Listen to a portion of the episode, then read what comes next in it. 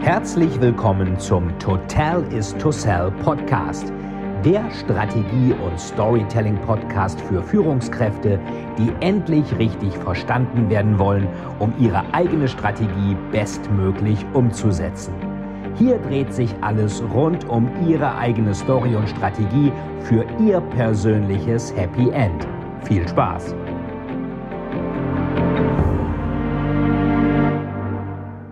Herzlich willkommen zur zweiten Folge des Crime Time Podcast.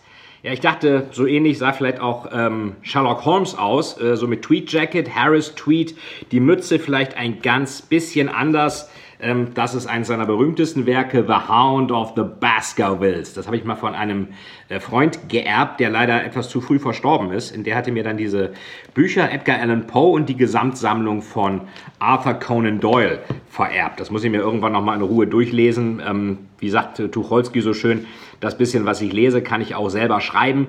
Kennen viele Autoren wahrscheinlich, je mehr man schreibt, desto weniger kommt man leider zum Lesen. Das ist eigentlich blöd, weil natürlich Lesen immer auch als Inspiration interessant ist. So, herzlich willkommen im Crime Time Podcast. Ähm, ihr wisst ja schon, wie es abgeht. Ansonsten erzähle ich euch das nochmal.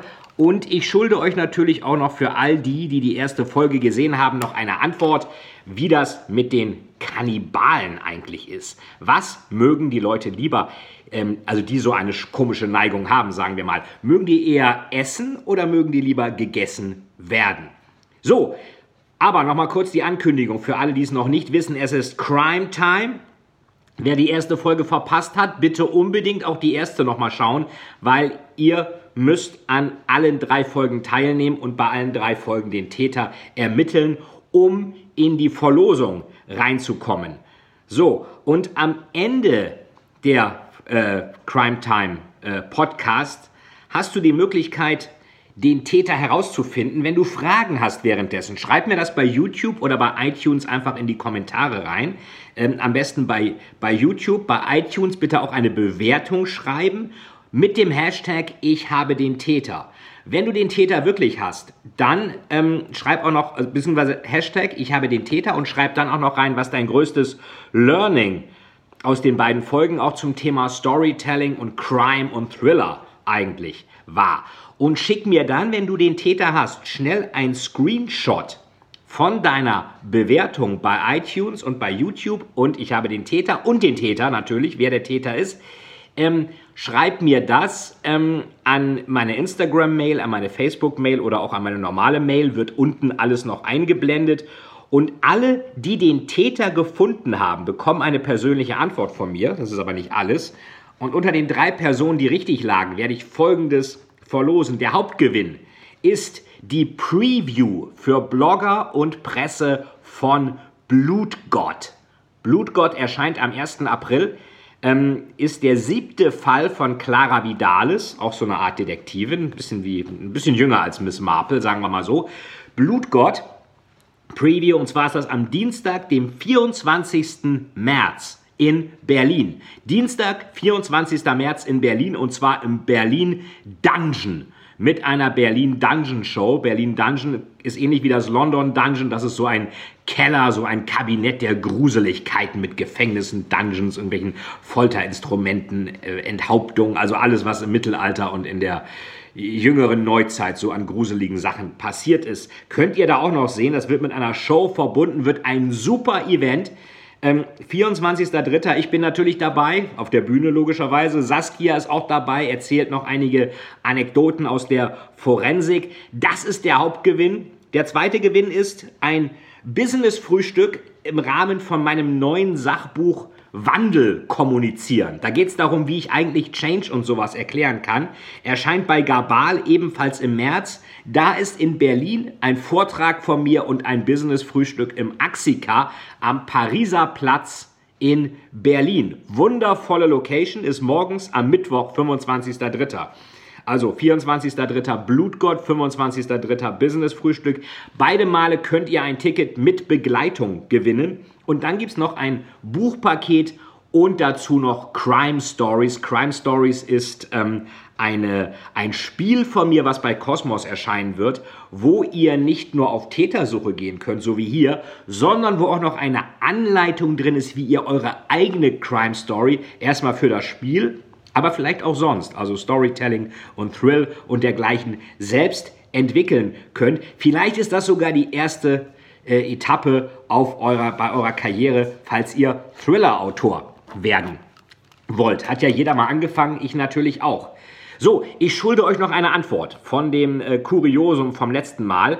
Ähm, es gibt in Kannibalismusforen gibt's Leute, die wollen gegessen werden und es gibt Leute, die andere essen wollen.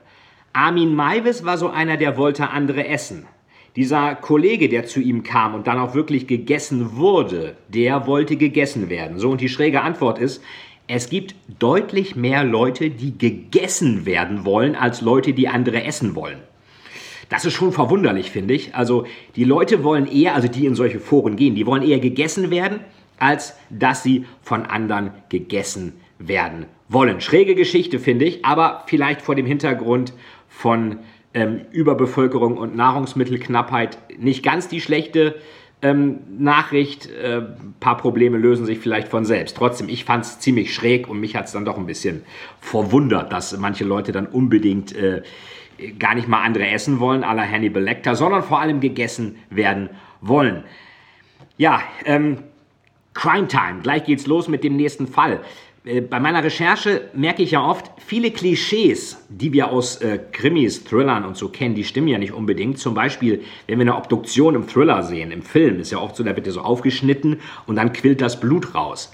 Da sagt einem natürlich jeder Rechtsmediziner, ähm, das ist nicht der Fall, weil natürlich Leichen keinen Blutdruck mehr haben und ähm, die, aus diesem Grund eben auch, weil das Herz schlägt nicht mehr. Und aus diesem Grund können sie natürlich auch nicht, ähm, ja, kann kein Blut mehr rausfließen.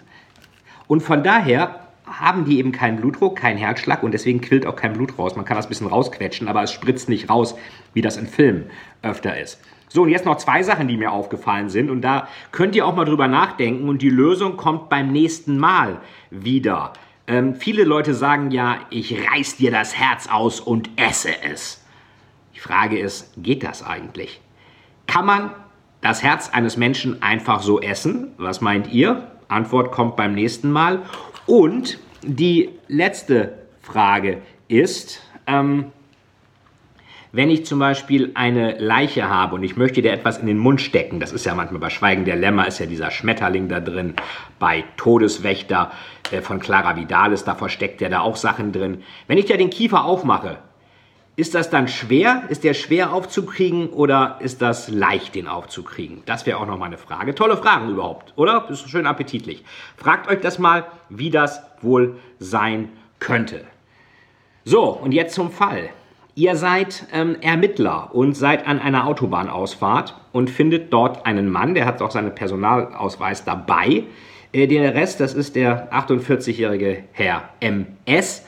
Und mehr hat er eigentlich nicht dabei, weil der sieht aus, als wäre er durch einen riesigen Hobel äh, durchge, ähm, durchgeschleust worden. Ein Teil seiner Haut und seines Unterhautfettgewebes ist abgeschliffen, teilweise ist der Schädel mit weggeschliffen äh, als ob der in so einen riesigen Hobel geraten wäre. Der, der halbe Kopf ist irgendwie weg, die Zähne sind angeschliffen und ähm, der liegt jetzt da halt. Und die Frage ist, was ist mit dem passiert? Ihr stellt auf den ersten Blick fest, ähm, die Hautabschürfungen sind nicht unterblutet. Offenbar war er, das könnt ihr also praktisch, ein Forensiker ist mit dabei, der sieht das, offenbar ähm, war ähm, der Typ, als dieses Rumschleifen passierte, nicht mehr lebendig. Gott sei Dank für ihn kann man sagen. Aber was ist da passiert? Die Polizei, der Polizeipräsident, also ich, ähm, äh, ich möchte jetzt von euch wissen, was, äh, war, was ist da passiert? Warum äh, liegt der da so? Was hat ihn da so komisch geschliffen? Ist der irgendwo reingeraten? Ähm, wer hat ihm das angetan? Warum? Was war das Motiv, dass der 48-jährige M.S. an der Autobahnausfahrt im Gras liegt und so aussieht, als ob man ihn durch einen riesigen Hobel durchgeschleift hätte? Ich bin sehr gespannt auf eure Antworten und wir hören uns wieder in der nächsten Folge von Crime Time und äh, in der letzten Folge. Und da bekommt ihr dann schließlich auch äh, noch die kurzen Antworten mit dem, ähm, mit dem Kiefer von Leichen und auch mit dem Herz.